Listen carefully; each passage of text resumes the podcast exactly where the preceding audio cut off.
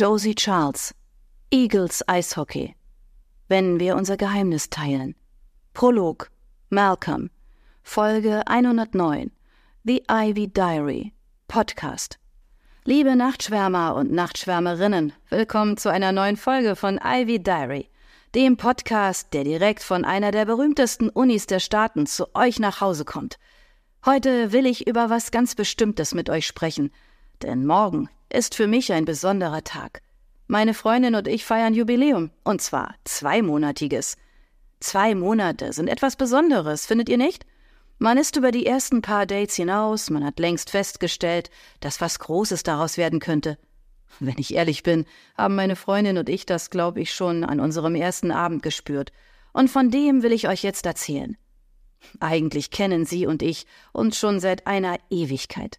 Wir gehen auf dieselbe Uni und sind uns immer mal wieder über den Weg gelaufen. Viel geredet haben wir aber nie. Und dafür gibt es einen einfachen Grund. Ich bin ein Nerd. Nein, eigentlich bin ich der Inbegriff von einem Nerd. Ich bin der Beste in Informatik. Ich habe meinen ersten Roboter gebaut, als andere Jungs noch auf Miley Cyrus Poster sabberten. Ich bin unsportlich bis zur Schmerzgrenze und darüber hinaus und würde dafür sterben, dass Spider-Man im Marvel Universe bleibt. Und meine Freundin? Sie ist, ganz ohne Übertreibung, der Inbegriff von Perfektion. Und das sehe nicht nur ich so. Das sind die Dinge, die man auf den ersten Blick erkennt. Sie ist eine wunderschöne Cheerleaderin und ihre Beine sind länger als eine ausgewachsene Tigerpython. Sie ist aber längst nicht nur äußerlich der Hammer. Als wir einander auf dem Sommerball unserer Uni vorgestellt wurden, trug sie nicht einfach ein Kleid, sondern sie war verkleidet als Titania, die Elfenkönigin. Ich hatte einen Anzug voller Avengers-Motive an. Dass wir zwei aus verschiedenen Welten stammten, war so offensichtlich, als würde man Daenerys Targaryen mit Chewbacca bekannt machen. Ich war hin und weg. Sie dagegen war hungrig. Das war so ungefähr das Erste, was sie zu mir sagte, kaum dass wir allein waren. Hey, hast du auch so einen Hunger? Also versprach ich ihr, sie nach dem Ball zum besten Rahmenshop der Stadt zu bringen. Wir liefen übers Unigelände, redeten über Gott und die Welt, und ich erfuhr in der guten halben Stunde, die wir unterwegs waren, mehr als genug über sie, um mich auf der Stelle in sie zu verlieben. Sie kennt abgedrehte Mangas wie Great Teacher Onizuka. Sie zockt Fortnite, auch wenn sie mir ihren Spielernamen nicht verraten will, weil sie ihn bescheuert findet. Ihr ist immer kalt, aber vor allem, wenn sie nervös ist. Und das war das Heftigste an der ganzen Sache. Sie war nervös, wegen mir. Das ist ungefähr so, als wäre Wonder Woman aufgeregt, weil sie.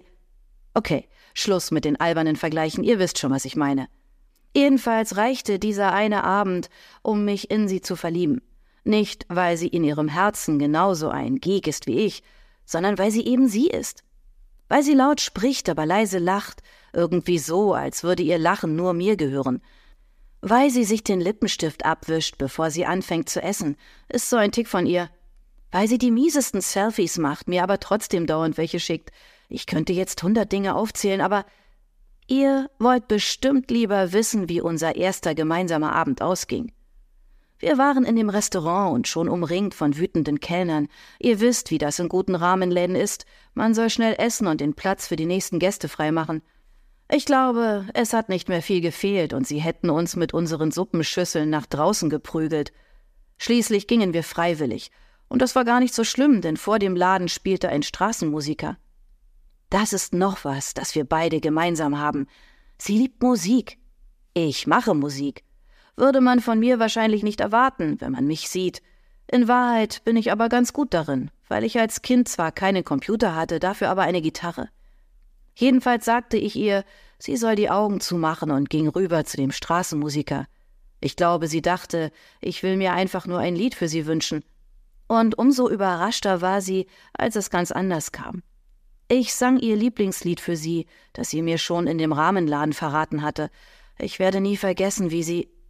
Sie drehte sich um, ganz langsam, und machte die Augen auf. In dem Moment kam es mir vor, als würde sie sich in Zeitlupe bewegen. Nur sie, die Menschen, die vorbeigingen, nicht. Ihr Haar wehte im Wind. Sie sah mich an, und mir wurde eins klar. Sie ist keine Frau, der man ihr Lieblingslied vorsingen sollte. Sie ist eine Frau, die es verdient, dass man ihr Lieder schreibt. Diese Art von Frau ist sie, diese Art von Liebe ist das. Naja, und darum habe ich genau das getan. Ich habe einen Song für sie geschrieben, und morgen Abend zu unserem zweimonatigen werde ich ihn ihr vorspielen. Dann hoffe ich, dass aus zwei Monaten zwei Jahre werden, zwanzig Jahre, zweihundert, wenn wir das irgendwie hinkriegen. Ihr wisst schon, was ich meine, oder? Ach, wie auch immer, bevor ich hier noch anfange, euch unsere imaginären Enkelkinder zu beschreiben, was ich eigentlich fragen will, ist, wollt ihr ihn schon mal hören?